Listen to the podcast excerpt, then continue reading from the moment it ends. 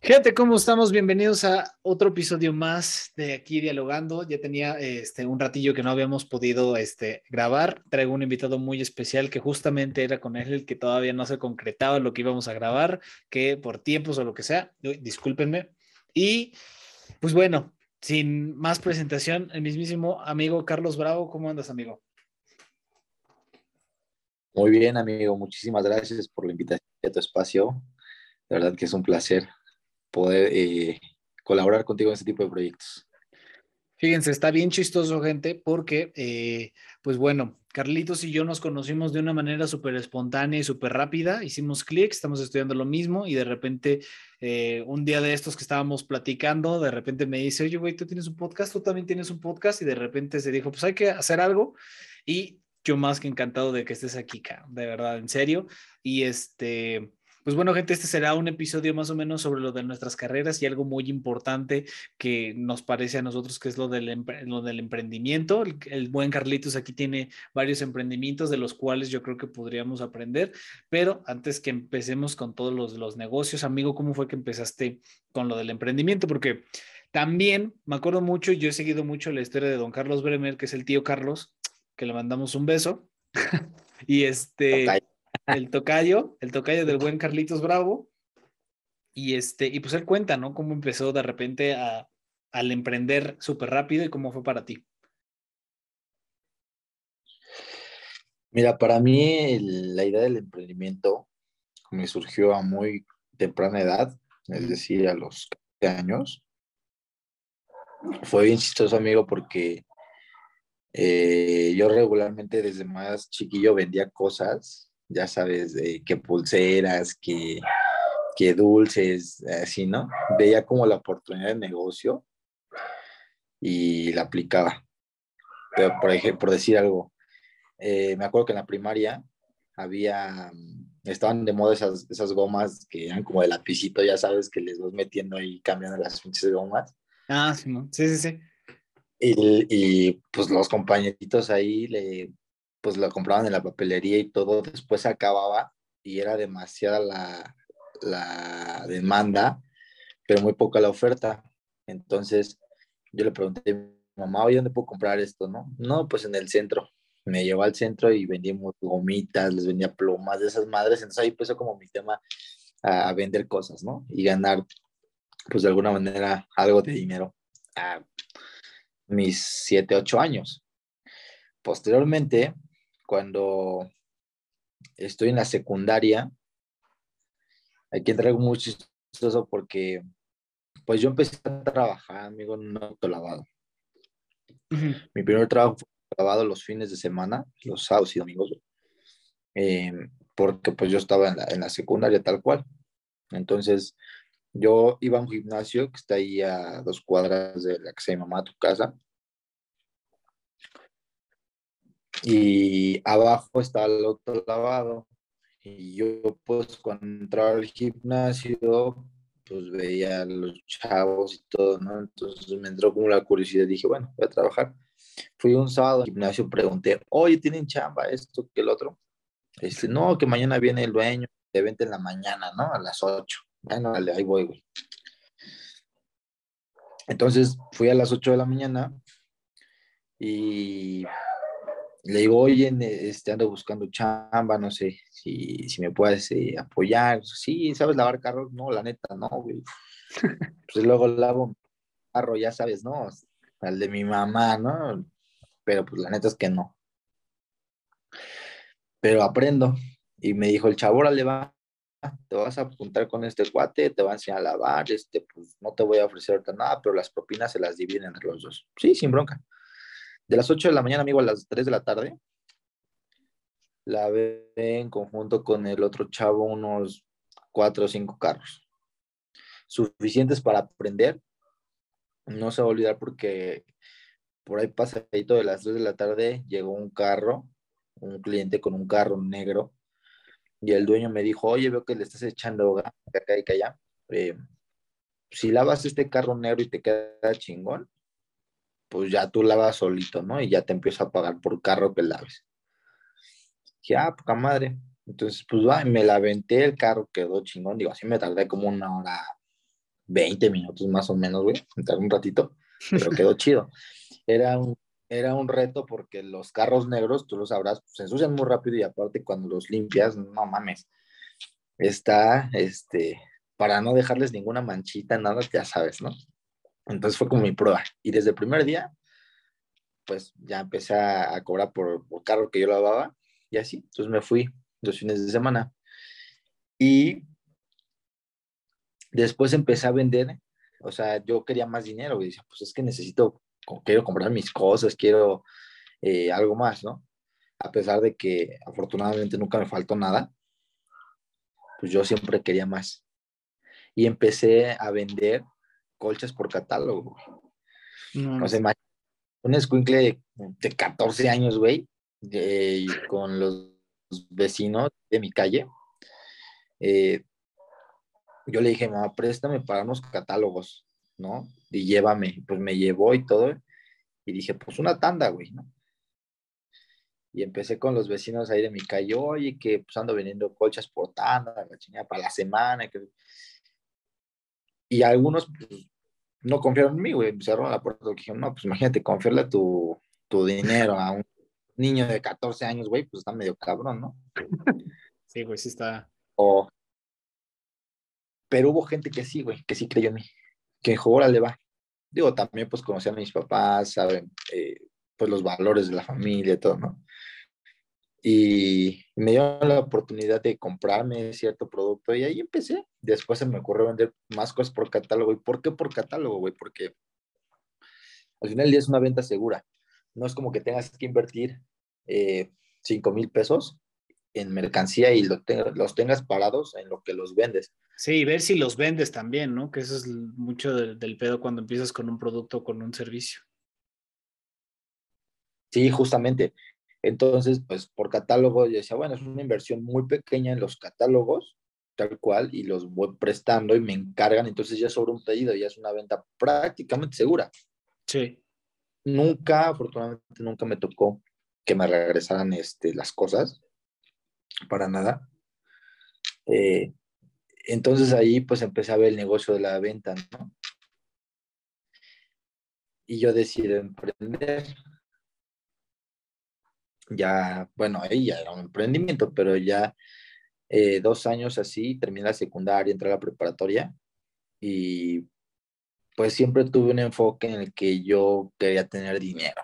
De primera instancia fue por dinero. Yo dije, yo quiero tener un chingo de lana, quiero comprarme lo que yo quiera, ir a donde yo quiera, cuando yo quiera, ir con mi novia X lado, ya sabes, ¿no? Entonces, en primera instancia lo busqué por dinero. Y dije, pues, ¿qué genera dinero? Pues esto. Y como me, la venta me daba un buen rendimiento en mis tiempos libres, porque no le dedicaba bastante tiempo más que los viernes en la tarde o sábados me iba a surtir todo lo que me encargaban. Me iba a surtir ahí a, a Perinorte, bueno, si casa acá en el Estado de México, ahí en el Price Shoes, en Ahí yo tenía, ahí Entonces, pues eso fue mi primer emprendimiento. De ahí, a mis 16 años, así lo seguí manejando y decidí emprender el negocio de comercialización de equipo de protección personal en la industria. Lo que son cascos de seguridad, fajas, este, cubrebocas, respiradores, trajes de, protección, todo, lo que tenga que ver con la protección personal. En ese ya fue como tal el, emprendimiento en el que ya empezaste como que a formalizarte más, ¿no? Según yo he entendido y lo que me habías platicado de que este fue así como que el que te despega un poquito más porque en el de venta de catálogos pues no le metías tanto tiempo como a lo mejor ya le empezaste a meter el de, el de los trajes de los equipos y esas, y esas cosas o todavía no te formalizaste tan cabrón? Eh, pues en primera instancia eh, lo tomé más en serio porque no podía formalizarlo, tenía solo 16 años, no, no podía ni siquiera darme de alta en el SAT, güey, no podía facturar con mi nombre. Sí, sí, sí, no, a lo que yo me refería como formalizar de que te lo tomaras más en serio, ¿no? Porque muchas de las veces creemos que el emprendimiento es sencillo y de que, ah, pues, güey, es vender y crearte tu negocio y mantenerlo, pero pues sí es mucho más complicado. Y luego si estabas empezando los 16, pues también sí estaba medio cabrón, ¿no? Sí, sí, sí fue el negocio que ya me tomé más en serio. todo lo tomé muy en serio. Desde que empecé a trabajar en el autolavado, para mí era una responsabilidad, era un trabajo formal, en el que yo tenía que dar resultados, en el que si quería ganar más, me movía más, güey. Llegué a lavar un carro en 20 minutos.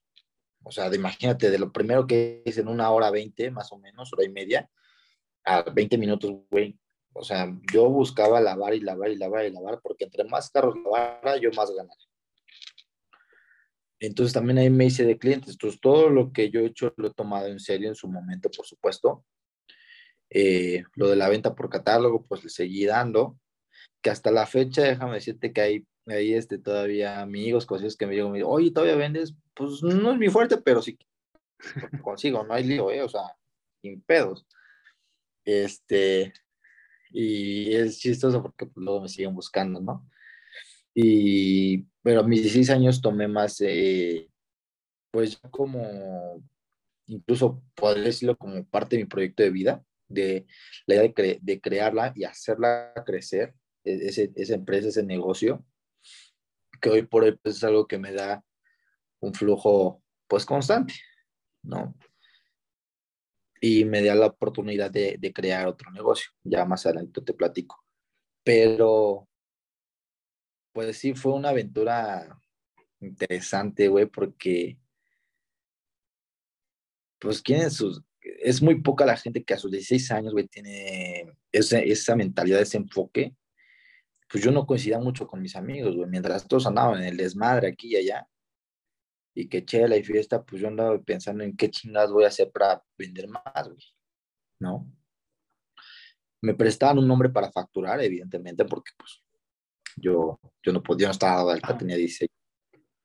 A mí me urgía cumplir los 18 años para poderme dar de alta en el SAT y poder facturar con mi nombre. Y darle un poquito más ya de formalidad directamente conmigo, porque me decían, oye, güey, ¿quién está vendiendo tú o la factura? ¿No? Cuando empezaba a tratar con los clientes. Sí. No, pues prestan. Algo que me ayudó mucho es que siempre me he visto más grande, siempre, ya tenía 15 años, güey, en, iba en la plaza, en el centro comercial y me ofrecían tarjetas de crédito. Hasta que una vez le dije a un güey, le digo, órale, güey, pues dámela. Y me dice, préstame tu INE, que no es que le digo, no, pues soy menor de edad. Y dice casi, no manches, discúlpame, ¿no? bueno, pero es que aparte, eh, o sea, para la gente que, que, que no te ha visto, pero eres un güey alto y pues la neta sí te ves más grande, o sea, probablemente podría ser, yo podría ser tu hijo, cara. no, es cierto, gente. Como que, pero es que no, Carlos sí me saca un vuelo. De por sí que, Luis, le mandamos un saludo aquí que, no, que nos juntamos con él. De por sí ese güey es alto y me saca un buen cacho, güey. Tú todavía me sacas, todavía aparte me sacas un trozote. Entonces, con razón, pues te veían y decían, este güey tarjeta de crédito. sí, no, era muy cagado, pero fue una de las partes que, que me sirvió también incluso para entrar a las empresas, porque llegué tocando puertas. Oye, esta es mi presentación, soy tal persona, me dedico a, a, este, a proveerte estos productos. Güey, no manches, yo creo que toqué fácil 100 empresas. Te decían, sí, luego te hablamos. yo buscaba pasar al área de compras, son ellos los que se encargan de, de suministrar todo este tipo de, de equipo. Sí, claro desde el guardia mamón, güey, que me cerraba la puerta casi casi en la cara, hasta los que me daban largas me decían, no, güey, este, pues te dejo el contacto y marca, este es el correo, no te puedo permitir la entrada, y digo, se entiende, es tema de seguridad, pero pues, también luego te encuentras gente pues media rarita, ¿no? Pero sí me hizo un, un paro el verme un poco más grande. Entonces ese fue mi primer emprendimiento, güey. Me topé con un chingo de cosas que, o sea,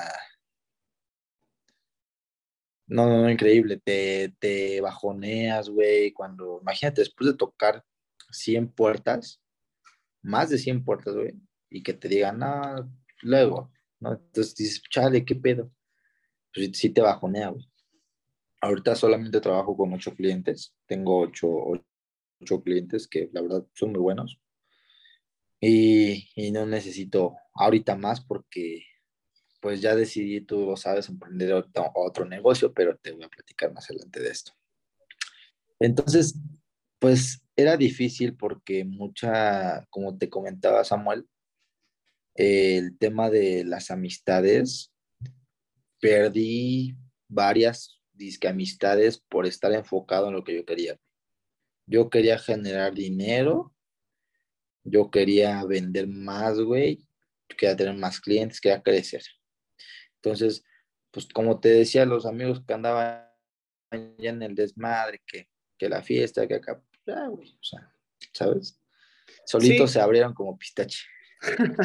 sí, pero es que lo que yo creo que es lo que pasa y este y pues es una de las características, bueno, es que no me gustaría encasillarlo en características, pero pues al fin y al cabo luego muchas de las veces si el emprendimiento lo realizas tú tiende a ser muy solitario, tiendes a literal tú encargarte de todo, tanto por ejemplo si en una empresa, bueno, si vas a hacer a vender un producto o un servicio desde las compras, desde la distribución, tanto la administración, la contaduría, las finanzas, o sea, ves literalmente todo y se tiende a hacer un camino muy solitario porque pues nada más eres tú y a quién vas a atender más que a ti. Ay, cabrón, perdóname.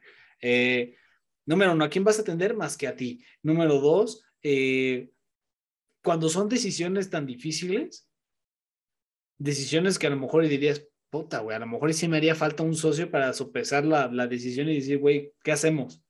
Porque eh, me, lo contaba de que en el servicio social, ya te he contado muchas de las veces, de que pues viene gente y sí es como de, pues nosotros te ayudamos, pero pues realmente sí está, sí está complicado el, el camino solitario. Y de todas formas, esas amistades que se pierden, pues realmente a lo mejor y no eran amistades, pero no sientes que a lo mejor y por esta ambición que tenías, perdiste a lo mejor o no sientes que hayas perdido de como vivir esas etapas a lo mejor de que a lo mejor digas, puta, es que a lo mejor me hubiera gustado aventarme esta etapa de, pues nada más de fiestitas y a lo mejor ya después haberme enfocado más al emprendimiento. Pues, ¿qué crees que no, Samuel? No me arrepiento de nada. Al contrario, me siento muy de las decisiones que tomé y que he tomado. Eh, porque busqué la manera de equilibrarlo, ¿sabes? Ajá la escuela, pues me gustaba echarle ganas, con la fecha, pues sacar buenas notas, ya sabes, ¿no? Estaba enfocado en eso, buscaba equilibrar mi vida entre escuela, trabajo y vida social. Yo no me cerraba totalmente a salir con mis amigos, güey. O sea, yo decía, o sea, salgo con ustedes, güey, no voy a tomar, no me late ese pedo. O sea, yo empecé a tomar hace dos años alcohol. No mames, ¿en serio? Lo juro, neta, sí, güey, te lo juro. Hace, hace dos años, ya, ya en pandemia, de hecho, ahorita te platico, pero eh, entonces cuando yo me cerraba al decir, güey, es que decían, vamos a tomar y ponernos hasta el cohete, ¿no? pues no más. Yo me quiero dormir temprano para mañana me levantarme a las seis de la mañana, cinco. Y esos cabrones estaban bien crudos. Entonces, cuando empiezo a, a, se alejan ciertas personas de mí, llegan otras, y que respetan esa parte y que me ayudan a mi equilibrio. Llegó un punto en el que tuve mi círculo de amigos, éramos, eran tres amigos y dos amigas, éramos este, ahí seis personas, era mi círculo más cercano. Y se siente chingón, güey, porque esas personas entendían qué pedo. Literal, me dicen, no, que vas a la fiesta, Carlos, sí, los, les yo les caigo a las nueve de la noche porque me desocupo a las nueve de la noche. Estamos de acuerdo que yo estudiaba en la prepa de 7 de la mañana a 2 de la tarde. De la tarde a, la hora que acabara me ponía a trabajar. Entonces, ahí como había veces que me desocupaba a las 7, 7 y media, 8, como que terminaba a las 10 de la noche. Entonces, pues yo decía, los alcanzo y ya llegaba yo acá a la fiesta y todo, y me, me compraban mis jugos, güey, me compraban unas papas, o sea, entendían el punto de que yo no quería tomar, güey. Entonces a eso voy de que sí disfruté cierta parte de esa etapa, no como la mayoría, de que pues ponernos hasta el... Hasta, el, culo, literal, hasta el culo y, y, literal de estar vomitados y respetar en la peda.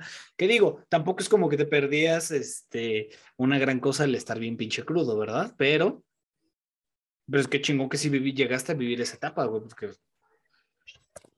Sí, sí la llegué a vivir, te digo, de manera equilibrada, porque yo creo que en la vida todo es un equilibrio, güey. O sea, ni todo para acá, ni todo para acá, porque no vas a andar valiendo madre, ¿no? O sea, también tienes que buscar eh, un equilibrio La vida no es perfecta, güey, definitivamente para nadie. Quien te diga que sí, la neta te está mintiendo.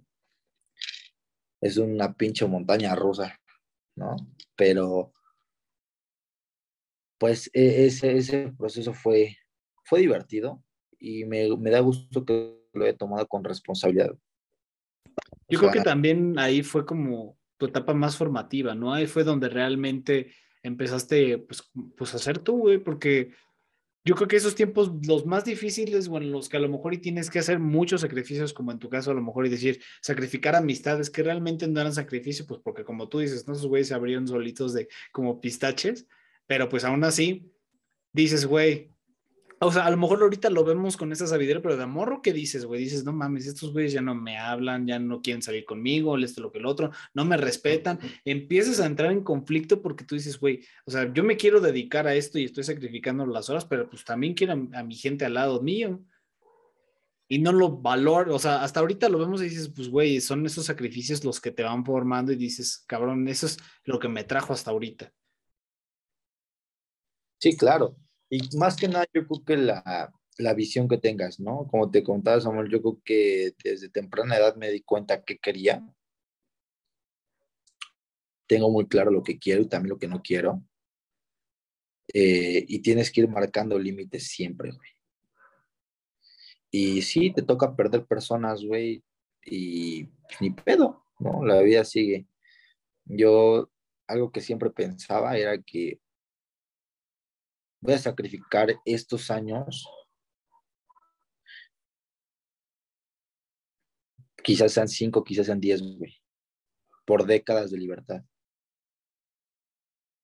Porque imagínate, cuando tengamos 40 años, güey, se va a notar cabrón la diferencia de quién de verdad estaba haciendo, estaba enfocado en su vida y quién no, güey. Así de sencillo. Y desde esa mentalidad siempre la he tenido desde los 16, 17 años Decía, güey, quiero llegar a este punto, ¿qué tengo que hacer para llegar a este punto? Hay una frase que, que, hay que la he leído en algunos libros que dice, eh, bueno, es un pequeño texto que te dice que ve lo que hace la mayoría. Si quieres ser diferente, ve lo que hace la mayoría y haz lo contrario. Mientras todos están poniendo hasta el huevo, yo estaba estudiando y descansando o trabajando. Después vemos los resultados. Si quieres resultados diferentes, güey, tienes que hacer cosas diferentes. Es una completa pendejada que hay resultados diferentes haciendo siempre lo mismo. Entonces, cuando te queda muy claro eso,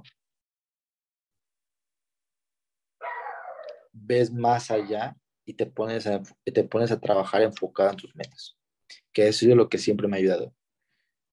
Y saber decir que no, ahí en mi podcast, de hecho creo que el primer episodio, el segundo, no sé, no recuerdo bien, se llama el poder de un no, güey. El saber decir no, porque no quiero, y, y sin sentir culpa, que es lo más chino, porque decimos no, pero es que puta, se hace enojo, es que vale madre, es que no sé si te ha pasado. Sí, no, y, ¿sabes qué me pasa? Bueno, que he notado mucho, que es la cultura de México, cara. O sea, la cultura de México es el decir el no, pero te quedas con el remordimiento de, ah, es que le dije que no. Vale madres, güey, a lo mejor y lo incomodé, a lo mejor y, pero realmente, o sea, si tú no estás de acuerdo en, o sea, o quieres poner ese límite, o sea, el no es no y no tienes por qué disculparte, porque no sé si te ha pasado o has visto que dices, lo lamento, pero no. Te, o sea, te estoy dando esa lástima, ese, de esa disculpa, pero te voy a decir que no, la neta. Entonces, pues realmente no debes de, técnicamente no se debería de decir lo lamento, pero no. Deberías de decir, pues no, es un no y ya, punto. Y yo creo que, te digo, es, es esta cultura del mexicano que a lo mejor tendríamos que tratar de, pues, de modificar porque no le da, no le aporta nada de valor a, a las personas. Sí, no, no, no aporta, y más que aportarle valor a las personas, eh, yo creo que esto es un autosabotaje, güey. O sea, imagínate hacer algo que yo no quiera. Imagínate, güey, si yo. Hubo veces que me. Hubo un cuate que me decía, es que tú eres bien puto porque no tomas, güey. Yo le dije, no, güey, no soy puto. Soy putísimo y me cago en eso y, no voy a tomar, güey. así de plano. ¿Y no te pasaba que había gente que te decía, no, es que yo te voy a hacer, yo voy a lograr que tú tomes? ¿No te decían tampoco eso? Sí, sí fíjate. Hasta la fecha ha habido este, dos, tres años que quieren ponerme hasta el culo y no, no me dejo. sí, pero es que, fíjate, está bien raro porque, ah, o sea, porque es, es, una parte del ego, ¿no? Es decir, yo fui el que, el que hizo que se pusiera pedo este cabrón que decía que no iba a tomar. Pero pues al fin y al cabo está bien ojete eso, güey. Si no quieren tomar, déjalos, no quieren tomar y ya. Que digo, no es que, o sea, por ejemplo, a mí me gusta echarme una chevecita que de vez en cuando, es janguear con los amigos, pero pues hay veces que a lo mejor dices, güey, hoy no tengo antojo y, y está chingón también no tomar. Y más para los, los, los chavos de, bueno, es que acuérdate que nosotros ya somos más grandes, pero para los chavos de secundaria, güey, porque esos luego son bien ojetes, cabrón, y te forzan a tomar y luego hacen cosas bien, eh, pues, culeras para otros chavos, entonces les recomendamos que pues no sean así, güey, hay que respetar cada quien lo que sea, pero estábamos platicando sobre tu emprendimiento y me interesa saber, ¿tuviste algún mentor o cómo fue que llegaste a toda esta filosofía de vida? Porque usualmente, yo te voy a platicar mi historia ahora, acá. Lo que pasa es de que yo yo no tenía ni puta idea qué es lo que quería hacer.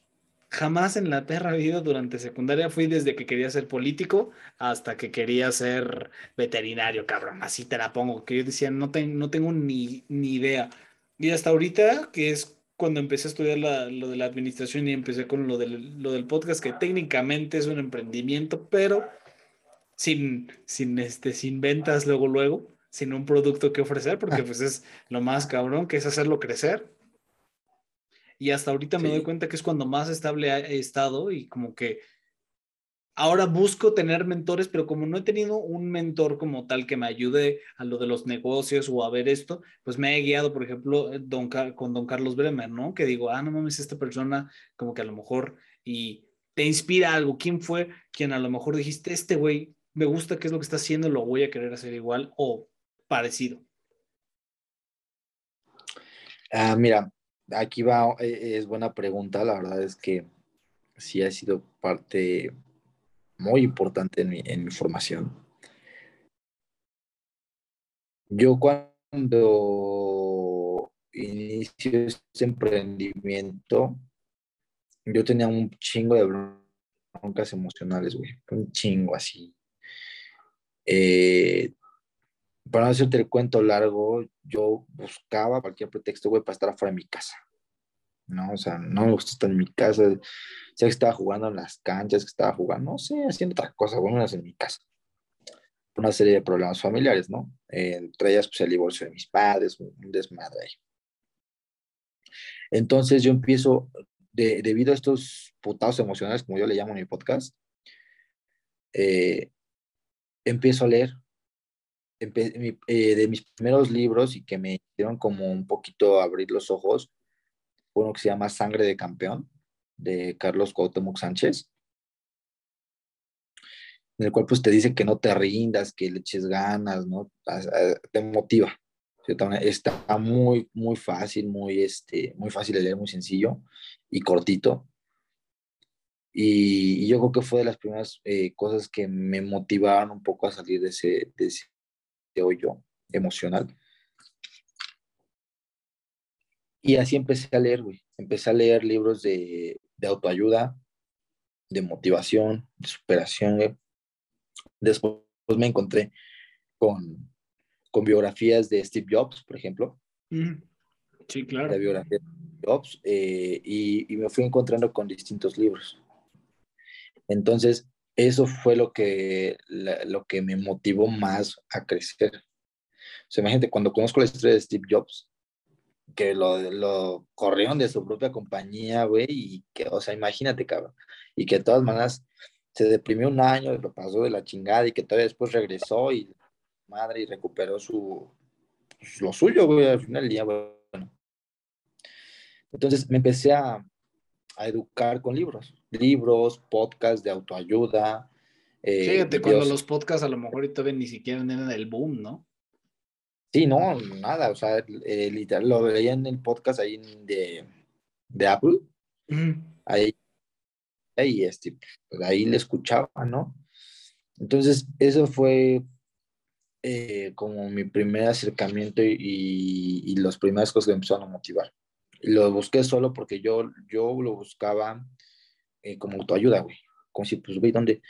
Este, no pensaba en ese momento pagar a lo mejor un psicólogo o nada.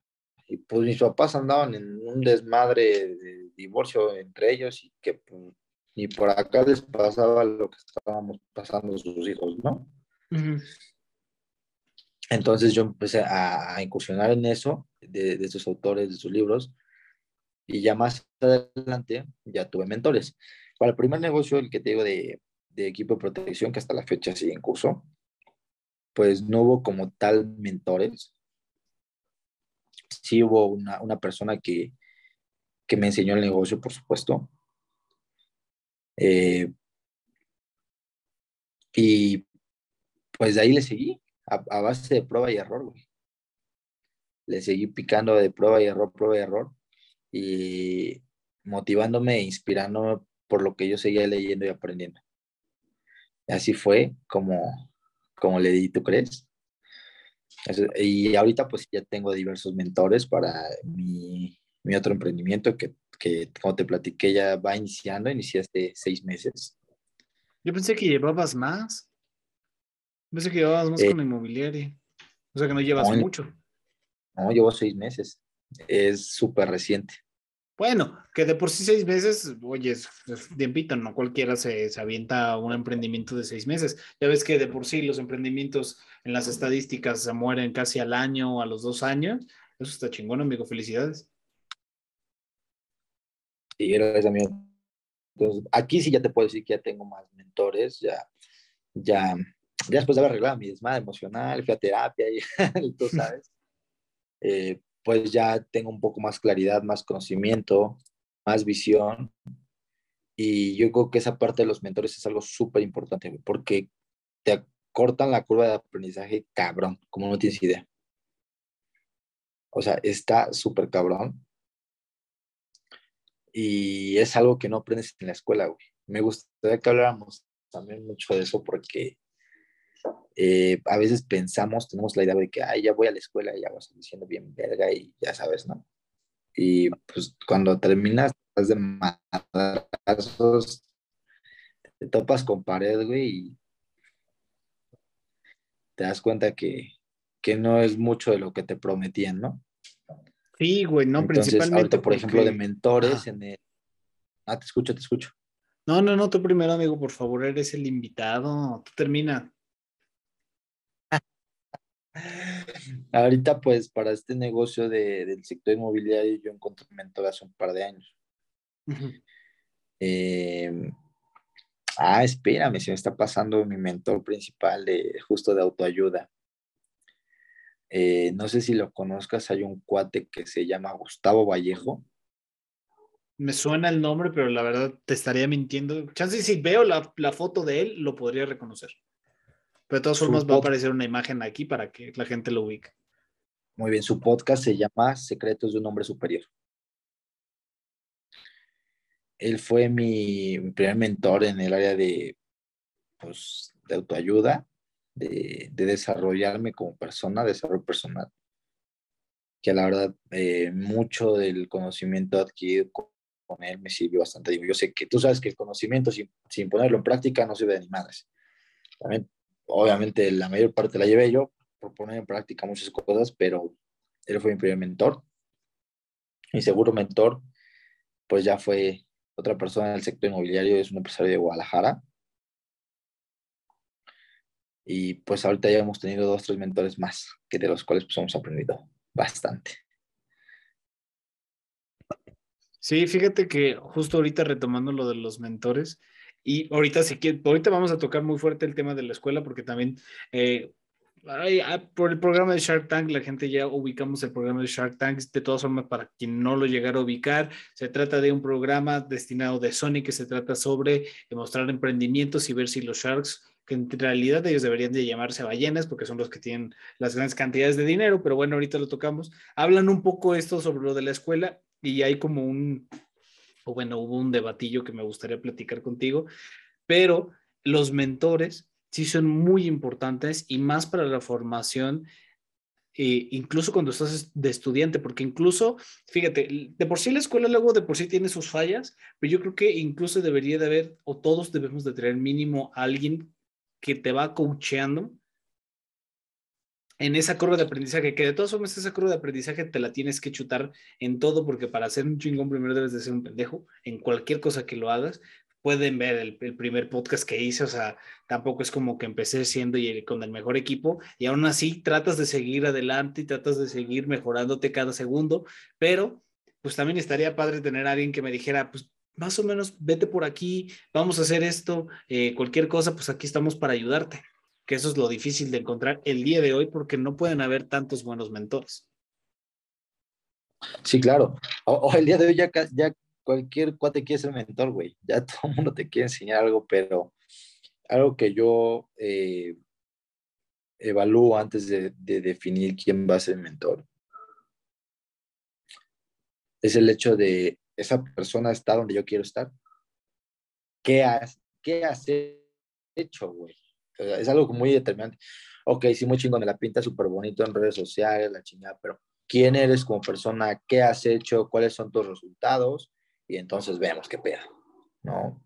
Yo creo que eso es súper importante porque al día de hoy ya con eh, lo que...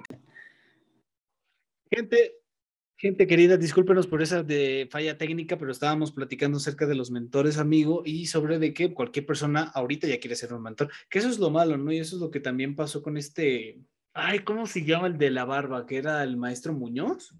Carlos Muñoz. No, Carlos ¿Sí lo ubicaste? Sí, sí, sí.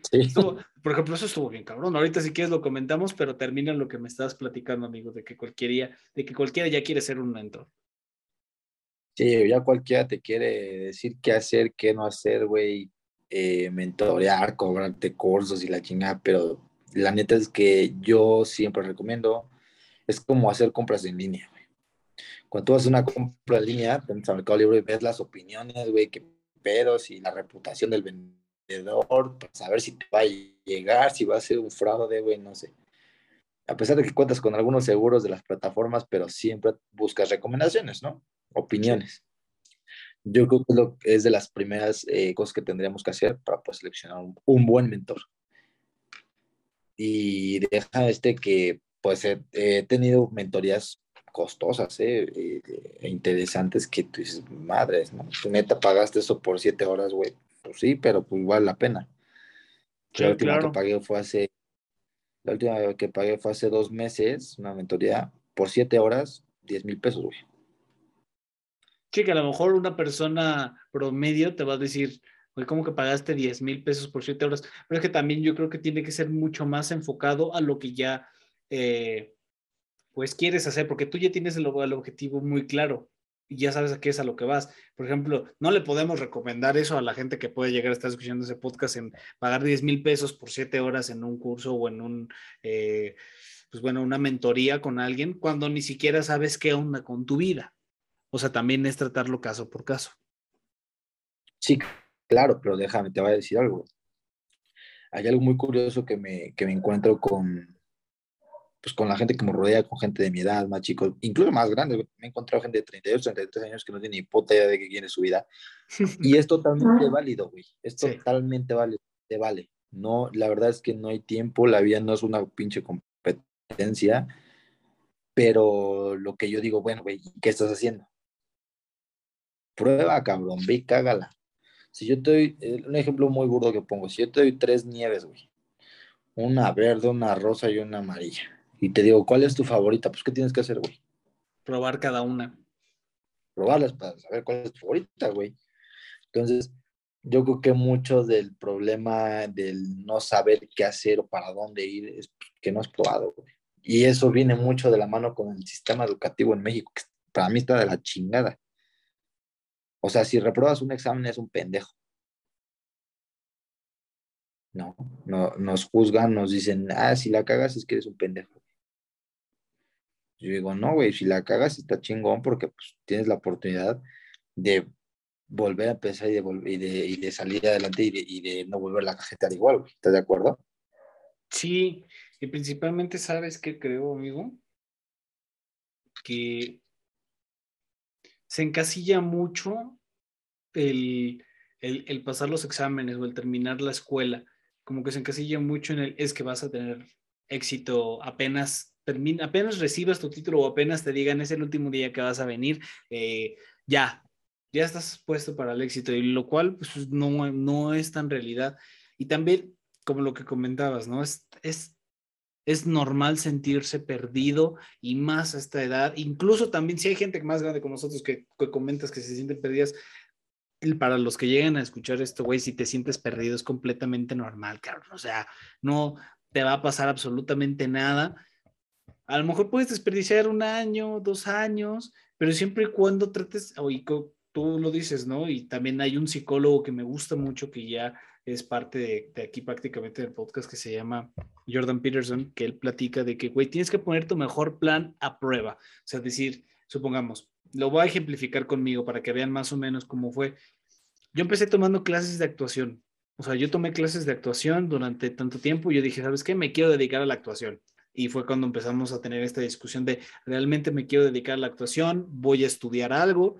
O este, no. Y de repente dijimos, voy, mi papá me recomendó, ¿por qué no estudias administración de empresas? Nada más por estudiarla. Y si tú quieres seguir eh, intentando lo de la actuación, seguirlo intentando en el camino. Y yo me senté un momento conmigo mismo y dije, ¿sabes qué? Lo que vamos a hacer es, me voy a dedicar completamente a la administración, voy a ver si me gusta, voy a terminar la escuela y de ahí, si sigo teniendo este, esta semillita como que ahí sembrada, lo voy a hacer. Y pasó el tiempo y dejé de tomar las clases de actuación por lo del tema de la pandemia y de repente me surgió hacerlo del podcast. ¿Y cómo transicioné lo que les platicaba hace rato de desde político veterinario a administrador y ahorita haciendo un podcast? Pero todo eso lo pude realizar simplemente porque puse a, prueba el mejor plan y, fui cambiando alrededor del tiempo y ahorita estoy haciendo algo que me encanta, que es esto, y luego todavía aparte estoy aprendiendo sobre las empresas, que también al fin y al cabo me terminó gustando y me está encantando, por ejemplo, ver todos estos temas de la cadena de suministros, que el área financiera, que es lo que ya hemos platicado, y luego si te topas a gente como el mismísimo Carlos, pues dices, puta, o sea, está, estoy en, en, plena joyita de, de edad. Sí, totalmente. Y, como te decía, amor, yo creo que nunca es tarde, güey. Me da gusto el ver tu trayectoria y a lo mejor para muchos te van a decir, es que tú llevas de chile, mole y pozole, no sé qué quieres hacer, pues que a ti te valga madre, güey, es tu vida y... No, así de fácil. sí, Haz lo, que suene contigo, güey, y qué chingón que lo hayas hecho así y que tengas el apoyo de tu papá de esa manera. Muchos papás pues se pasan de verdolaga también. Eh, queriéndote eh, hacer estudiar lo que no quieres, pues está medio complicado, ¿no? Pero qué chido que, que hayas tenido esa oportunidad, la gente aprovechalo y disfrútalo, disfruta cada paso que das, güey. Y sigue intentando, sigue intentando, ¿verdad? Y a lo mejor dentro de tres años cambias el giro, güey, y dices, ¿quieres estudiar Derecho? Pues te metes a estudiar Derecho, ¿cuál es el pedo? Sí, no, no, tanto pedo, Otros cuatro añitos más, nada más. ¿Qué más da? Oye, ahorita que estábamos platicando de la, perdón que te interrumpa, amigo, de la, de la escuela, déjame meter esto porque ahora sí vamos a, platicar. Bastante tendido. ¿Te acuerdas? No sé si llegaste a ver este capítulo de Shark Tank, pero haz de cuenta que llega una emprendedora y pichea esta idea de, te hacemos tus tareas. Así, no hay más, realmente no hay más y creo que todavía está el video en YouTube por si lo ven, pero de repente los Sharks empiezan a sentirse como, no, es que cómo es posible, cómo vas a pagar por hacer tareas, eh, el, mexicano es el que debe de aprender a poder realizar y, bueno, es el que debería de aprender esa disciplina sobre hacer las tareas y como que la juzgaron mal y la chava le llega a preguntar a uno de los Sharks, que es Arturo Elías Ayub, que tú nunca hiciste trampa y ahí como que cayó mucho en la hipocresía, ¿no? Porque, por ejemplo, el servicio social. Si caemos en ese punto, por favor que alguien me diga de qué sirve que hagas servicio social. Es que el gobierno es para que tú les pagues eh, lo que ellos te dieron por estudiar. papá ha estado estudiando en, en, escuelas privadas. O sea, ellos de qué me dieron la educación. Todo si hubiera ido en públicas, a lo mejor y te lo puedo comprar. Pero Es esta hipocresía, yo creo que, que, ese es el problema. ¿Tú qué piensas al respecto, amigo? Porque tú estás en contra de las tareas. Tú me habías platicado que no haces usualmente tareas y que a ti te vale madres. La verdad es que sí. Eh, yo regularmente no hago tareas, eh, solo que sean prácticamente mi requisito examen, mi pase examen final o, o algo de esto. Eh, no me gusta la idea de hacer tareas, digo, yo entiendo que hay muchos chavos y muchas personas que les sirve hacer tarea. Sí, güey. Por supuesto. Es un repaso y que está chingón, güey. Yo tengo una en contra de ellos, cada quien tiene su distinta forma de aprendizaje y está poca madre. Lo que me caga, güey, es que los profesores vengan y quieran, en un grupo de 60 personas, quieran poner el mismo método para los 60 personas. Está cabrón, güey. O sea, un güey es auditivo, otro güey es kinestésico, otro güey es visual. O sea, no mames. ¿No? Y me quieres venir a enseñar con la misma técnica, pues, qué pedo, ¿no? entonces, y que luego te, te exigen las tareas, güey. Te dicen, no, es que si no la traes, ya sabes cómo se ponen, ¿no? bien, Lucas. Pero sí, yo creo que yo, yo estoy en contra de, de las tareas eh, obligatorias. Yo creo que deberían de ser una opción, güey. Justamente como, lo, como te comentaba hace unos minutos, para las personas que les sirve como repaso, porque hay muchas personas que de verdad les sirve, güey. Eh, yo soy una persona que se me graban rápido las cosas, digo, no soy máquina, evidentemente se me van más que otras cosas, pero retengo la información. Entonces no me es muy necesario estar transcribiendo, haciendo tareas, ¿va? Y yo lo veo como una pérdida de tiempo, güey. O sea, digo, no mames, o sea, pues ¿para qué voy a la escuela, güey? ¿Para qué voy dos pinches horas a una clase para que me deje día y me aviento otras dos en mi casa? Pues no mames, ¿no? como que se me hace una pérdida de tiempo ahí el tema de, de, hacer tareas y sí, sí me enoja, güey. Cuando me dicen, me han tocado profes, hay payasos que me dicen, nada, es que te tienes que hacer, nada, no tengo que hacerla. Mientras pase tu materia, confórmate con eso, casi casi les dices, ¿no? Y, güey, es que, ¿sabes que También yo digo que, yo creo que el que sabe, sabe, güey. Y en un examen se ve. O sea, yo soy fan del profe que llega y me dice, examen ahorita. No mames en la UNAM tuve dos profesores así, me encantaba. O sea, el día que sus calzones se le. El día que se le daba la gana, el profe te decía, oye, examen, saca un ojo, pon tu nombre y ahí te van cinco preguntas. Es que pedo. Está chingón porque te está evaluando lo que realmente sabes. Y el sistema educativo en México, güey, está bien jodido porque tus pinches tareitas valen 50 puntos, güey. Sí. Y tu, y tu examen, o sea, yo digo, güey, o sea, siendo, siendo un pendejo que no sabe nada de la materia, mientras hagas tareas ya pasaste, güey. Así saques uno en el examen, ya chingaste. Y a lo mejor este comentario les va a pegar a un chingo de gente, güey. No me importa, vale madre, es lo que pienso, ¿no? Pero,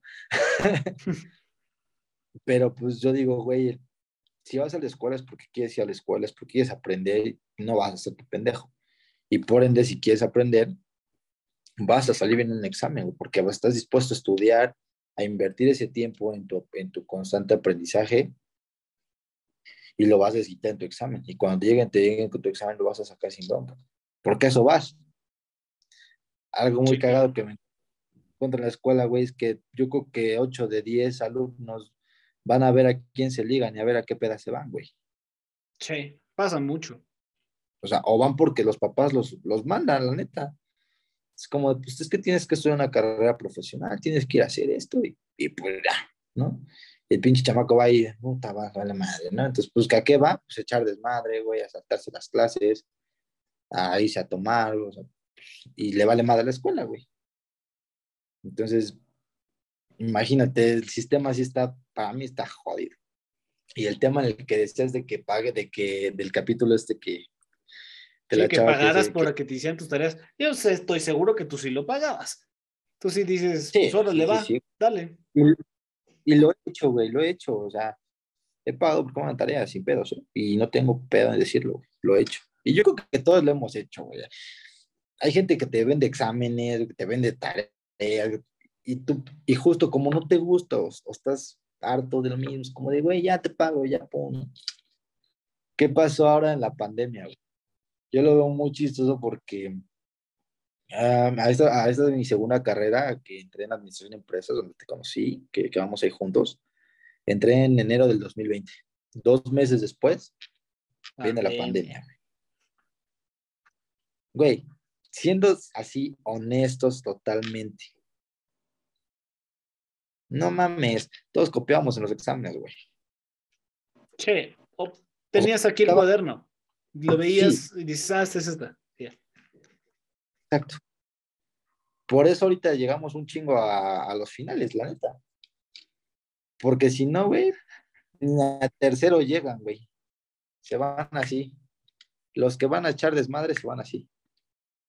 Sí, que de por sí ahorita ya se ve mucho cuando, cuando se empiezan a salir mucha gente. No sé si te has dado cuenta porque me ha pasado de que empezamos con el tronco común, el salón lleno, los 60 alumnos, y ahorita ¿cuántos somos, güey? Somos máximo 30 en el salón súper espaciados, o sea, de que hasta los reconoces porque sabes que están contigo en todas las clases de la carrera, o sea, pero ya los reconoces. O sea, imagínate el, el, el filtro que es el, pues la universidad y desgraciadamente como tú lo comentas, ¿no? Sí está bien del nabo que pues bien poquitos terminamos la carrera. Bueno, que pues ya estamos prontos a terminar nosotros la carrera. Eh, eh, esperemos primero Dios que sí, pero este, pues sí está bien cabrón porque número uno, tienes estudiantes forzados que sabes que los, ellos van a ser los que van a copiar y que el día de mañana cuando vayan a trabajar en tu empresa, en mi empresa o en la empresa de quien sea, ¿qué, qué garantizan? ¿Qué calidad garantizan de que te le den el trabajo a tu empresa? Sí, así fue como copiaron. Y no es de que esté mal que, que, hayan copiado, porque todos hemos copiado también. O sea, hay veces que simplemente no te acuerdas de algo y le dices, güey, tírame paro, no me acuerdo pero es la cal, no sé si es, es, yo creo que también tiene que ver mucho la mentalidad, cara. La mentalidad de cada persona. Sí, yo creo que la mentalidad, em, yo creo que todo tiene que ver, güey. Para mí es, es un pedo porque, por ejemplo, son esas materias de tronco común, güey. Es una pendeja. Sí. Literal, güey, son cuatro ciclos de materias de tronco común que viste en la prepa, cabrón. ¿Para qué chingados subiste a la prepa? Si vas a entrar a la universidad te van a dar media carrera de esa mamada. Sí, claro. Es además una completa pendejada eso de tronco común, no, güey, es pinche materia de relleno para seguir cobrando colegiaturas y ya. Eso es lo que, lo, lo que justo hoy comenté, que tuvimos una clase de Luis Charlillo en el que pues, nos hicieron varias preguntas acerca de la carrera. Y eso fue lo que yo puse. Yo le puse, o sea, yo tenía un nivel de satisfacción bastante con la carrera porque sí he aprendido y hay cosas que me han interesado, como ya las materias que ya hemos platicado luego nosotros en, pues en confianza. Pero sí veo que hay muchas materias que la, la verdad, y es que, y es un para todas las universidades, son de relleno. O sea, hay algunas materias que dices, güey, ¿esto de qué me va a servir? ¿O esto para qué lo vuelvo a retomar? O sea, materias en las que te vuelven, por ejemplo, a nosotros es, ¿qué te repiten siempre? ¿Qué es la filosofía? ¿Qué es la misión? ¿Qué es la visión? ¿Y cuál es el proceso administrativo? Y materias totalmente dedicadas a que te lo repitan todo el tiempo. Y cuando yo les puse, yo le puse, yo me haberle puesto. sí, güey, o sea, yo recuerdo haberle puesto, estaría mejor que pusiéramos más materias de finanzas, finanzas personales, finanzas empresariales, contabilidad, eh, administración de recursos, o sea, conteo. Es más, hasta serviría más una materia de inventario, de cómo hacer un perro inventario para nosotros los administradores, que esa materia en la que me van a repetir qué es la misión, la visión y la filosofía. ¿Qué es lo que realmente vas a utilizar si entras al almacén de una empresa? El inventario, papá. Eso es lo que vas a realmente utilizar. No vas a utilizar la misión y la visión y los valores hasta que a lo mejor, y puede que si tú crearas tu empresa y necesitaras realmente ponerlo en el plan de negocios. Pero, si, pero fuera de eso, pregúntale a un administrador cuándo ha utilizado la misión y la visión.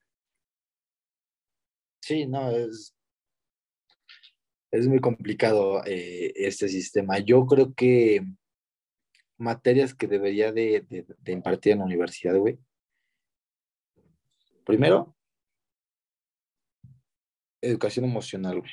manejo de las emociones, inteligencia emocional. Sí. Segundo, finanzas, finanzas personales, educación financiera. ¿Cómo usar una perra tarjeta de crédito, cabrón? Fácil, o sea, mínimo. Mínimo. Comunicación, habilidades de comunicación, y no me refiero a su pinche libreta de comunicación y escrita de que, ay, lee, lee. Son mamadas, güey. Como lo... güey. ¿No? Persuasión, eh, relacionamiento, o sea, es como negociación, negociación, amigo, esa estaría, estaría bien cabrón. Sí, no, o sea, son habilidades básicas que necesitamos para enfrentarnos a los madrazos del mundo laboral totalmente. Y, pero pues no te lo da la universidad y es donde yo digo, pues es que, güey, más están formando empleados. Y no está mal ser empleado, güey, pero te están para hacer caso nada más, para recibir órdenes y ya, sí, ya cállate, ándale, siéntate, ¿no? No es una persona con autoridad que diga, órale, vamos a proponer, vamos a trabajar en equipo, vamos a esto, vamos a lo otro. Que realmente seas un, un profesionista competente, güey. Porque cuando sales de la universidad y te topas en el campo laboral, valieron madre tus procesos y tu misión y tu visión, como tú lo dices. Sí. Llegas a, alguien como alguien de recursos humanos, realmente alguien que sea un gran, eh, no capacitador, reclutador, perdón, un gran reclutador, tienes que detectar las semillitas, Los, el, carboncito que se va a convertir en, en un diamante. Porque, o sea, luego por eso tantas empresas tienen tantos problemas o tantas áreas de que no es que no se llevan bien, es de que a huevo tienes que trabajar con tal persona que no te cae, que de todas formas nunca le vamos a terminar de caer bien a todos, eso es un hecho. Totalmente. Pero pues, las, eh, como tú dices, me gustó mucho el ser un profesional, un profesionista competente, no ser un empleado más. Eso es todo muy cabrón. Exacto. Y yo creo que eso es de partes que más les falta a una universidad, a todas las universidades.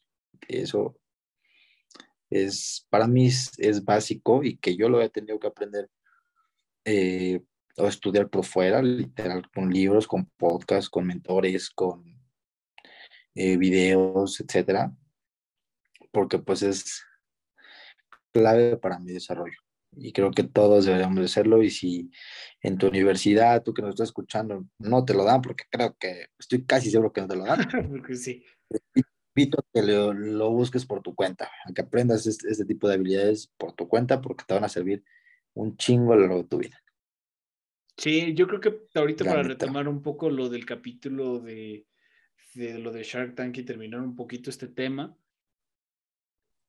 a mí me pareció realmente hipócrita que, se, que, que un, un emprendimiento que, pues sí, a lo mejor a ciertos alumnos les va a atacar en, en el en el aprendizaje, pero pues a otros no, porque como tú, debe, tú lo comentabas, debería ser algo opcional. Al emprendimiento este que decía la chava de que, oye, yo te hago tus tareas y me pagas, pues es opcional. No es como que todos los alumnos lo iban a hacer, ¿verdad? No es como que todos los alumnos tienen la capacidad de estar pagando para hacer sus tareas, porque incluso tenemos eh, los foráneos que, por ejemplo, se tienen que salir de su casa y venir hasta la ciudad, rentar un departamento y todavía aparte pagar ellos todo, o bueno, sus papás para que esté pagando las tareas, pues obviamente es caso por caso. Entonces, claro.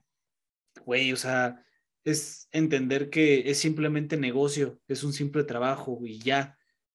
Lo importante es de que estén, de que se estén formando realmente los alumnos en el, aula junto con el profesor, porque, y ya lo había tratado en otro podcast eh, con otros eh, invitados aquí, pero es que el ser profesor está infravalorado, cabrón. Y luego, aparte, está todavía parte mal pagado. Yo, por ejemplo, ¿tú crees que me dan ganas de ser profesor? ¿Tú crees que me dan ganas de, decirles, ah, de verdad, de cambiar? Eh, pues a lo mejor y nunca digas nunca, pero ahorita yo lo veo y digo, ser profesor, la verdad, y no es por menospreciarlo, pero realmente el que les paguen tan poco, el que no esté tan valorado a esa profesión, pues dices, qué tristeza, porque ellos son los que conviven más a veces que, con, los propios padres. Esos güeyes son los que están ahí contigo. Sí, hay algunos casos, porque también eh, yo lo he visto en, en la escuela, como hay profesores muy buenos que lo hacen por pasión, que les encanta hacerlo y no tanto por la remuneración económica, porque al menos en la escuela donde estamos se supone que un requisito para ser profesor es porque estás ejerciendo tu labor en otro lado. O sea, no es tu empleo, es tu, es tu fuente alterna nada más porque te gusta supuestamente y no vas por dinero. ¿no? Exacto. Que ahí yo creo que, que, tiene mucho que ver el desde dónde busques ser profesor, desde dónde busques impartir clases. Si quieres compartir tu conocimiento, tu experiencia de manera genuina, vas a ser un buen profesor, vas a guiar a tus alumnos muy bien y también vas a recibir una muy buena remuneración económica. No, yo creo que es, depende de cómo, te cómo se va desempeñando y desafortunadamente la mayoría de los profesores están por el tema económico y pues tú lo ves, güey. Nada más buscan espacio así como de a ver cómo hago tiempo en lo que se va la hora, ¿no? Pero a qué les dejo a estos cabrones, ¿no? O sea, porque están más por la lana que porque realmente querer enseñar, güey. Sí, y eso es lo triste de ver, porque pues, y lo peor, es que sabes qué es lo peor, es lo triste de ver pero también pues es la necesidad de ellos, de, pues güey, es que también yo tengo que comer. Y aunque sea estos 250 pesos las dos horas, o lo que sea que les paguen, que la verdad es que 250 pesos te alcanza para muy poco, seamos honestos y luego con todo este tema de la inflación, puta, peor pero lo tienen que hacer porque tienen que comer, entonces están en un loop del que ni siquiera pueden salir porque es, güey, si, si, si, dejo de trabajar esto, dejo de comer, pero tengo que seguir trabajando y seguir impartiendo clases, pero las clases no me encantan, no me están pagando bien, pero pues tengo que seguir comiendo y es así. Y es, eh, no sé si conozcas al podcaster Joe Rogan, que es de Estados Unidos, que él dice, eh, viven vidas de desesperación, porque es lo único en lo que, lo que se enfocan, es en en sobrevivir porque no les da para más. E incluso no nada más profesores, hay muchas profesiones que se encuentran así. ¿Y qué estamos haciendo nosotros para, pues, cambiarlo? Pues es una pregunta interesante. ¿Qué estamos haciendo nosotros para cambiarlo? Y yo creo que no podemos hacer mucho eh, ante el factor externo, pero sí podemos hacer lo propio. ¿A qué voy? A que si en algún momento tú detectaras que tu pasión es ser profesor y enseñar el tema que se te dé la gana, güey, lo hagas como tal con pasión y des todo aportando siempre valor. Sí, güey. ¿No? E-, eso yo creo que es muy importante y el cambio tiene que empezar en nosotros mismos para empezar a, a generar esto. No sé tú cómo lo veas, yo lo veo, yo lo pienso así, tal cual. No puedo llegar a decirle al profesor, oye, pues, da tu clase bien, si la neta no late y, y está nada más por el sueldo, pues ¿para qué me peleo? ¿No? Mejor que no nos deje tareas y ya. Mejor no me deje tareas, pues, ya me pelo. y déjame concentrar en lo que yo quiera hacer. Pues sí, realmente sí, es importa un poco en parte esta negociación. Pero bueno, cerremos este tema, amigo porque me interesa mucho saber y mucho que la gente sepa de este podcast, el qué es un grupo inmobiliario, para qué sirve una inmobiliaria, porque muchas de las veces, y tú no me dejarás mentir cuando hablas de inmobiliaria con alguien, o le tienen miedo porque no saben realmente para qué es, o ni siquiera a lo mejor sabían lo que era una inmobiliaria y se están perdiendo de una herramienta increíble que podría servirles. Entonces, Master, tú que eres ahorita el, experto aquí, platícanos sobre tu inmobiliaria y qué es, cómo funciona y pues, sacar dudas, ¿no? Claro, mira, eh, ahorita en México, bueno, no es ahorita, sino en los últimos años, el tema de la inmobiliaria, yo creo que ya está muy prostituido en México porque eh, los clientes, eh, las inmobiliarias les han fallado demasiado a los clientes. Eh, no han cumplido con las expectativas.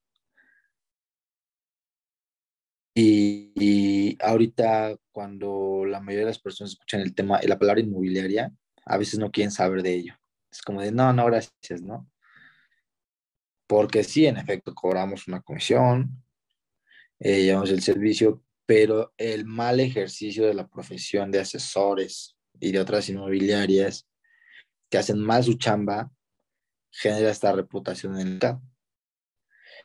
Yo emprendí la inmobiliaria hace seis meses, nos dedicamos a comercializar inmuebles de terceros.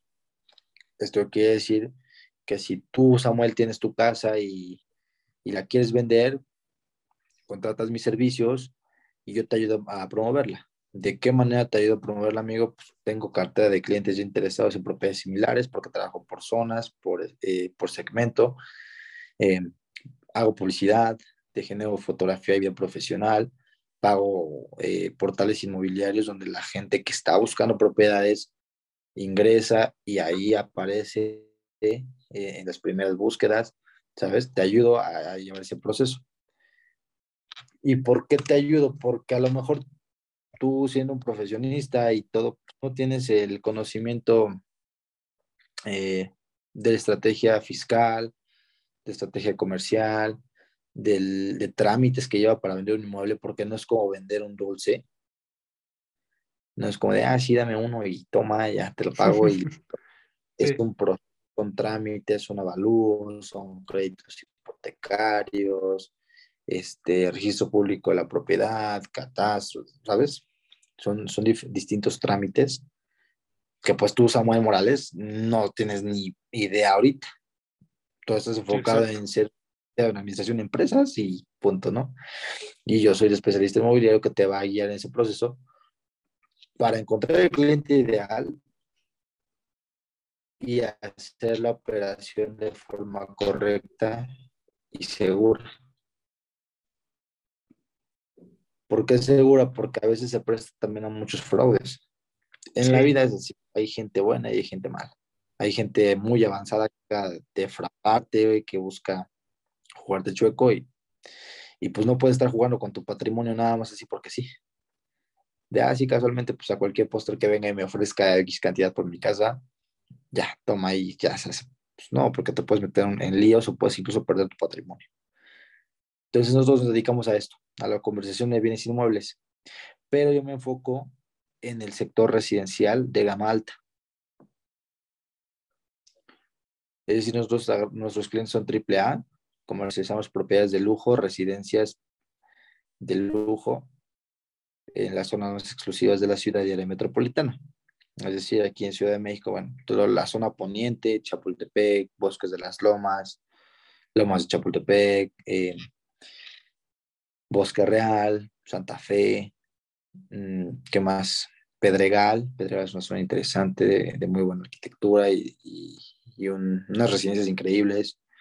En el Estado de México, pues ahorita vamos a Yavedra, ¿no? El, Bosque Real es Estado de México, de Bujiluca, entonces nos enfocamos a este segmento. Oye, amigo, una preguntota. ¿Qué es triple A para la gente que no conozcamos el, término? Es el segmento de lujo.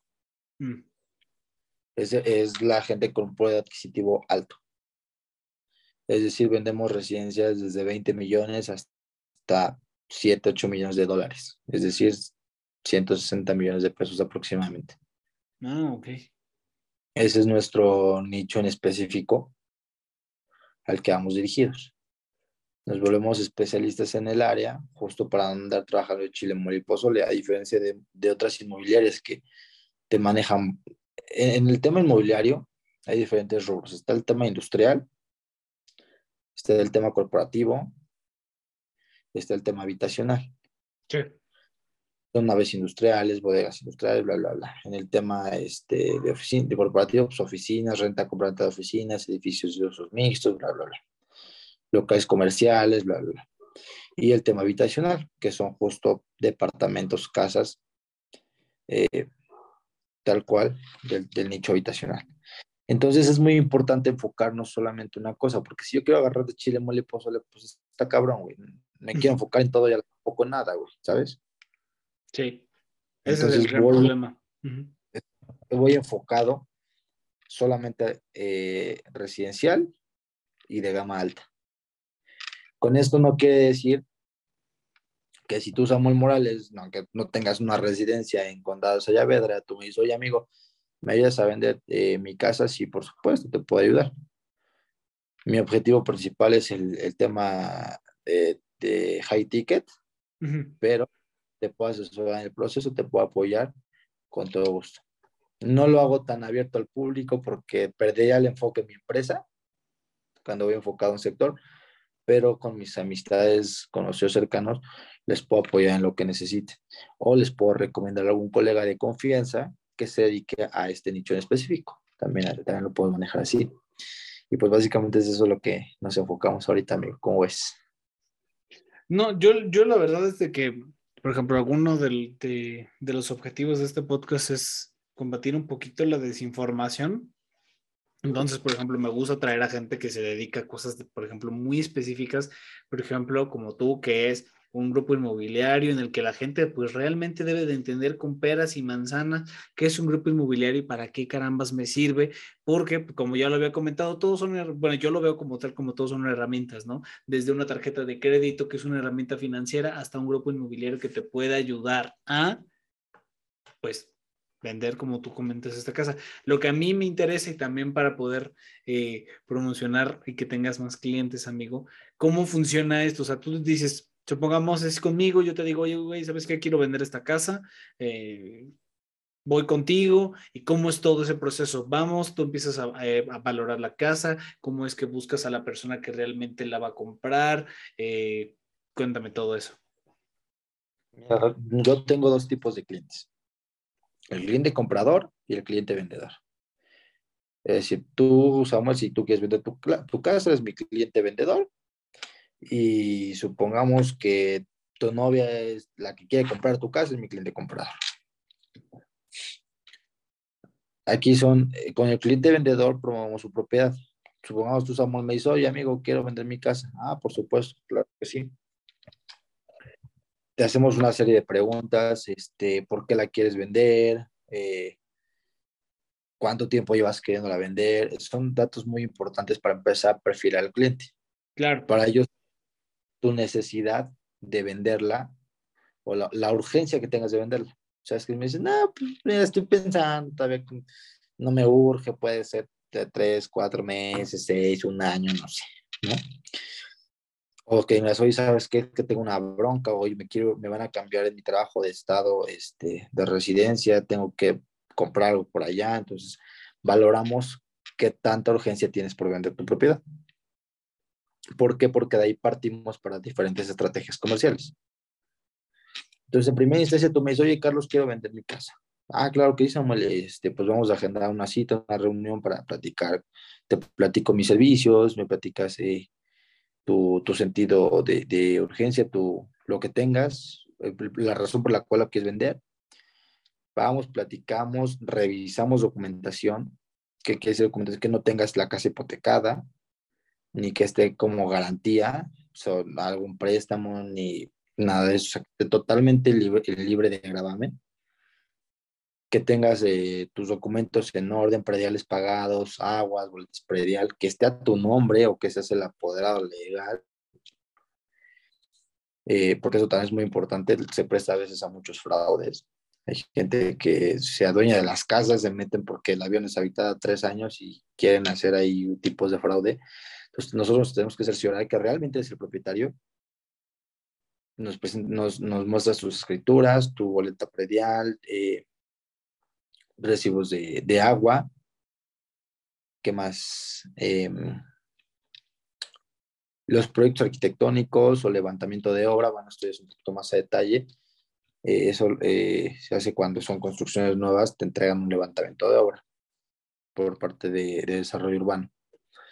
Entonces, lo que nosotros hacemos, hacemos esa, esa valoración de tu documentación. Si todo se encuentra en orden, eh, yo te platico de, te voy a cobrar tanto de comisión, regularmente cobramos el 5% sobre el monto de venta de la casa. Es decir, si tu casa vale 5 millones, la vendemos en 5 millones, yo te voy a cobrar 250 mil pesos. ¿Sale? Entonces, negociamos, platicamos, firmamos un acuerdo eh, en el cual pues va a ser de intermediación inmobiliaria, donde yo te voy a ayudar. Ahí tú, yo garantizo mi comisión, pactar contigo, y tú garantizas mis servicios. Ahí se estipula la forma en la que vamos a trabajar, las estrategias que vamos a manejar. Tomamos fotografías de tu casa, videos y le damos publicidad. La vamos a publicar en portales inmobiliarios, en redes sociales con pautas, que ahorita la verdad es que es bastante bueno, nos está dejando muchos, muchos prospectos, porque ya todo el mundo está metiendo en el celular. De ahí los contactos les llamamos leads, todos los leads que entren, los contactamos, vuelven prospectos, agendamos citas, los llevamos a visitar tu casa, eh, hacemos el recorrido y vemos qué onda. Ahora, si tú no sabes el precio de tu casa, específicamente nosotros te apoyamos con opinión de valor. Mm. No es lo mismo que un avalúo, el avalúo es un poquito más específico, más detallado, pero una opinión de valor la sacamos de acuerdo a un estudio de mercado. De casas, se toman como base mínimo ocho casas cerca de la tuya. Te decía, se, hace una opinión de valor, se toman ocho, ocho propiedades como mínimo cercanas a tu casa que estén en venta con características similares para sacar el, el precio promedio. De ahí podemos definir un poco el precio. Ya si queremos un precio más específico, hacemos un avalúo en el cual pues ya va a llegar un perito evaluador, en el cual pues va a revisar el tema de, arquitectura, de acabados, eh, cuántos años tiene tu construcción y ya nos va a dar un, un, precio más específico para poder salir a precio de mercado, a un precio competitivo, que tanto te convenga a ti como le convenga al mercado. Porque ¿qué pasa? Hay clientes que te dicen, eh, mi casa vale 10 millones. Porque yo quiero, que yo digo. Pero es que el ticket, güey, es de 8 millones la casa, es como de, a ver, ok, sí, señor, pero no, no van a pagar el valor sentimental. Si el cliente se aferra en lo que dice, no, yo 10 millones y si no, no la vendo, bueno, está bien. Nada más yo no puedo, no, no me comprometo a que salga rápido su casa, porque está un precio fuera de mercado, está más alto. Entonces va a ser muy complicado que una persona llegue, habiendo más oferta, llegue y diga, yo le voy a pagar 10 millones a este cuate, salvo que su propiedad sea única y que de verdad lo valga, ¿no? O un cliente que, que, de verdad solo quiera esa. Entonces mm, va a ser un poquito un proceso un poco, quizás un poco más tardado. Entonces por eso hacemos este tipo de, de opiniones, una opinión de valor. De ahí, como te comentaba, eh, pues ya generamos las citas, llevamos a los, a los prospectos o clientes a ver la, la propiedad y les seguimos ayudando en el trámite. A ti te vuelvo a ver hasta la firma de contrato. Te voy a decir, bueno, si tú no vives en la casa, este, pues ya sé que tú me digas, oye, te dejo mis llaves para que la puedas abrir y mostrar, o se las dejo al vecino que es de mi entera confianza y cada que vengas, tócale a él para que te las preste, lo que tú me digas, eh, que se da mucho. Para mí es mucho mejor porque no traigo llaves cargando. Sí. luego las dejan, si son edificios, pueden dejarlas en el, en el lobby con los vigilantes o con persona, o con algún vecino de confianza. Entonces tú llegas, oiga, voy a ir a llevar a un cliente. Ah, sí, lo mostramos y listo. De ahí te voy a decir, ¿sabes qué, Samuel? Este cliente dijo que sí, si le interesó, ya se va a armar. Te hago tu contrato privado de compra-venta. Pactamos los saldos, pactamos eh, las fechas de, pago y el, la fecha de escrituración. Entonces te acompaño a esta notaría y hacemos todo ese seguimiento para que tú justamente no tengas que hacer nada. O sea, tú es como de, pues ya cuando te vas a presentar conmigo y con el cliente comprador, al momento de firmar el contrato de compra-venta, vas a recibir tu lana del enganche y en notaría vas a recibir tu lana del saldo de tu casa. Se va a firmar la escritura todo el show con el nuevo propietario. Entonces, justo, todo, imagínate todo el trabajo que te ahorramos nosotros. Sí, claro, ustedes son los coaches, los guías y todo el pedo. Somos los que hacemos todo el proceso, entonces, pues sí lleva su tiempo el vender una casa en promedio a tres meses. En promedio, digo, hay casas que están un año y propiedades que se venden súper rápido, depende del mercado, depende de la oferta y la demanda, tú lo sabes, pero pues así se maneja y es lo que nosotros realmente hacemos, tanto para venta o para renta. Si tú me dijeras, ¿sabes qué, Carlos? Quiero rentar mi casa, busco al inquilino, lo perfilamos, le hacemos un estudio eh, nosotros trabajamos con pólizas jurídicas. La póliza jurídica es para un seguro para ti, propietario, por si el inquilino eh, no, no te llega a pagar la renta, no se quiere salir, entonces automáticamente entra la póliza jurídica, entran a juicios en el madre, van a el, el desalojo, bla, bla, bla. Esa póliza jurídica regularmente corre por cuenta del inquilino. En algunos casos pasa que el propietario dice, bueno, se ve buena onda, pues 50 y 50, ¿no? Pues una protección para ti.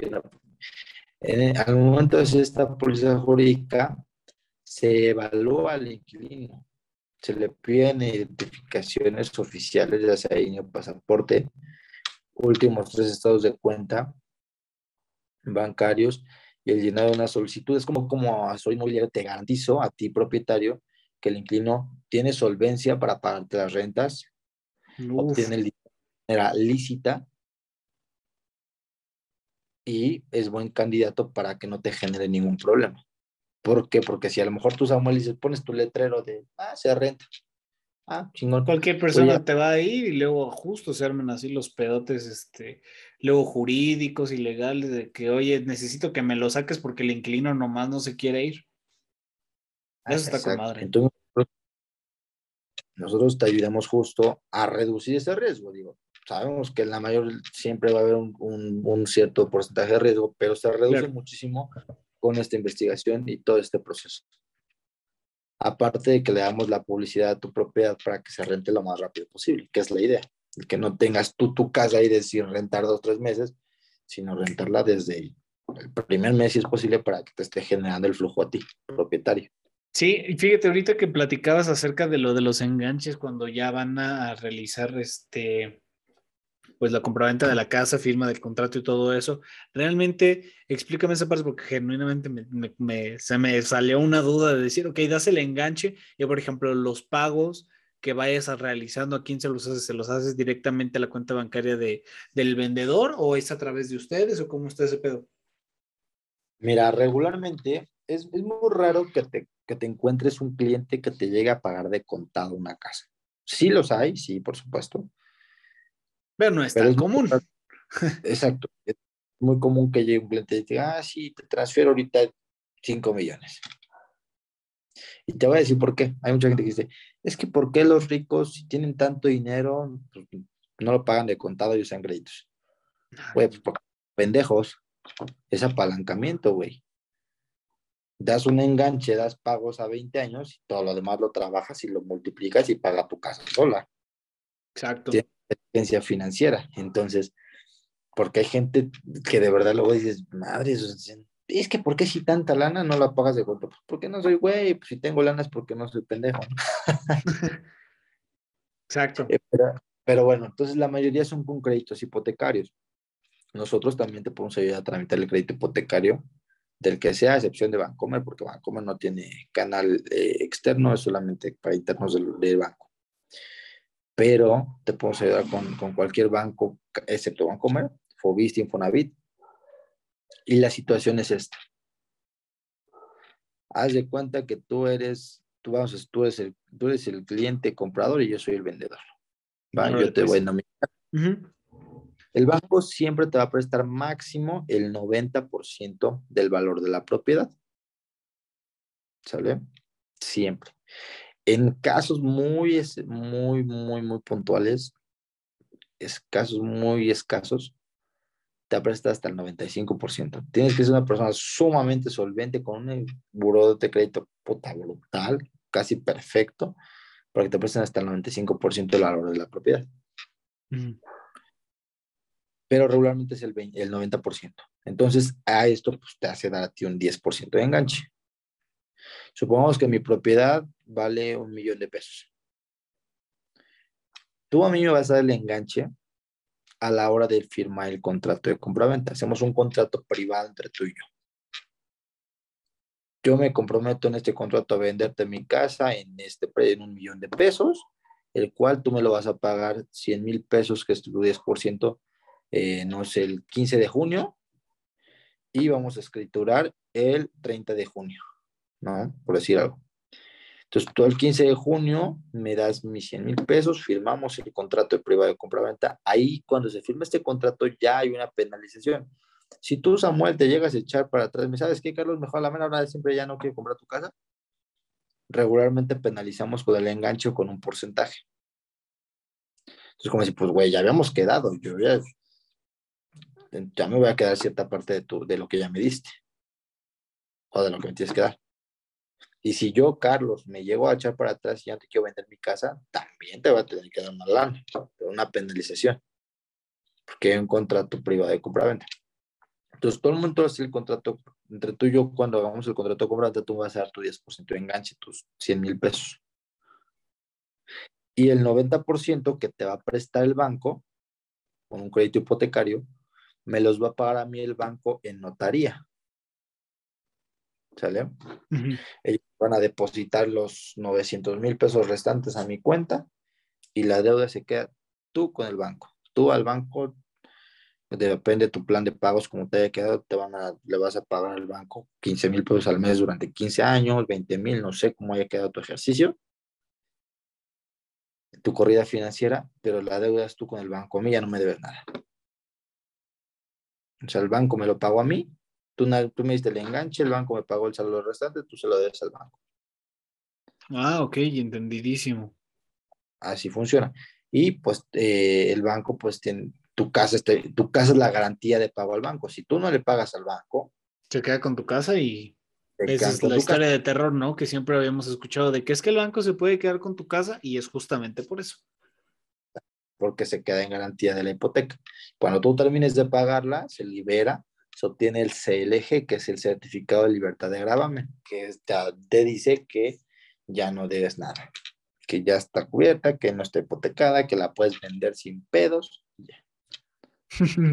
que la puedes volver a vender sin pedos, ¿no? Justo cuando te, costó un, pues bueno, esperamos en algunos casos no tanto, pero un huevo y la mitad del otro pagarlo, porque son lo que a mí me sorprende mucho y siempre he platicado en familia es de que la gente no entiende que este tipo de compraventas es a largo plazo.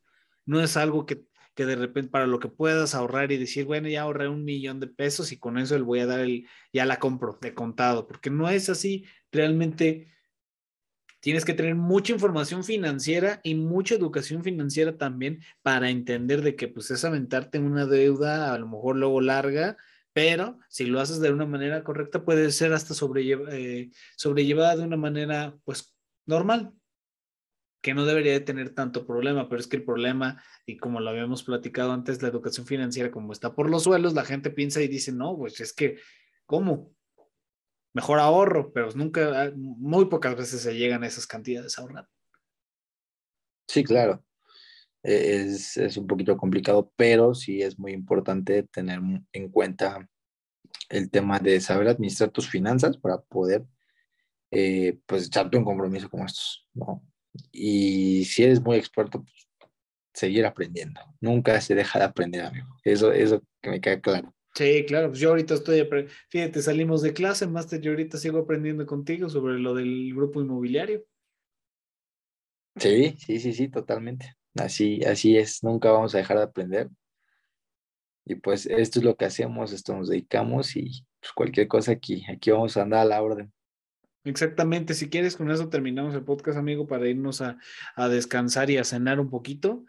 Eh, de todas formas, gente, las redes sociales aquí del buen Carlos y del grupo inmobiliario van a aparecer tanto en pantalla como en, las descripciones de los videos o en las etiquetas de las publicaciones en donde vayan a estar apareciendo tanto los clips o como eh, algunas publicaciones. Eh, Carlitos, muchas gracias por haberle caído, amigo. Ya sabes que estás invitado cualquier, en cualquier momento puedes venir para platicar, hacer queda pendiente un episodio de tertulias contigo y este y pues mucho éxito en, el emprendimiento, amigo, el mejor de los éxitos. Y por si a alguien le interesa también eh, el grupo inmobiliario, pues bueno, van a estar ahí los datos de contacto para el buen Carlos. Pues muchas gracias a ti, Samuel, por, la invitación. Como te reitero, este espacio y la verdad es que voy muy contento por haber tenido este diálogo contigo. Eh, bastante que, que aportar me aportas muchísimo. La verdad es que por eso decidí hacer este, esto, esto contigo, aceptar la invitación. Y pues vamos a darle. También nos vamos a ver pronto en el mío. Sí, sí, es cierto. Tenemos cita eh, con el buen Charlie para su podcast que es Putazos Emocionales. Fíjate, vamos a hacer una cosa, vamos a pactar algo. Después de que yo vaya como invitado al tuyo, regreses acá para el episodio de Tertulias y ahí abundamos también en el tema del podcast. ¿Te parece bien? Me parece bien. Ya quedamos. ya está pactado, gente. Ya lo saben, de todas formas, el, también el podcast del buen Carlos, ya les iremos avisando cuando vaya a salir el episodio en el que esté de invitado. Y muchísimas gracias a todas las personas que vieron este video. Te mando un beso y un abrazo en donde quiera que estés. Y ya saben que los clips van a estar rondando por todas las redes sociales. Y te dejo que te despidas, mi buen Carlos. Este, tú termina el video. Échale, mijo. Excelente. Pues muchas gracias por invitarnos. Es un placer compartir el poco o mucho conocimiento que tengo hasta ahorita. Espero haya sido de, de gran utilidad. Y algo que les voy a decir, nunca dejen de seguir aprendiendo. Siempre luchen por lo que quieren y si se sienten estancados, recuerden que las personas más exitosas son las personas que más han fracasado. Buenísimo, mi Carlos. Entonces, gente, un beso. Muchas gracias, mi Carlitos. Y nos vemos en el episodio siguiente eh, de Tertulias. Esperamos con el buen Carlos y si no, con algún otro invitado del podcast. Cuídense mucho. Nos vemos.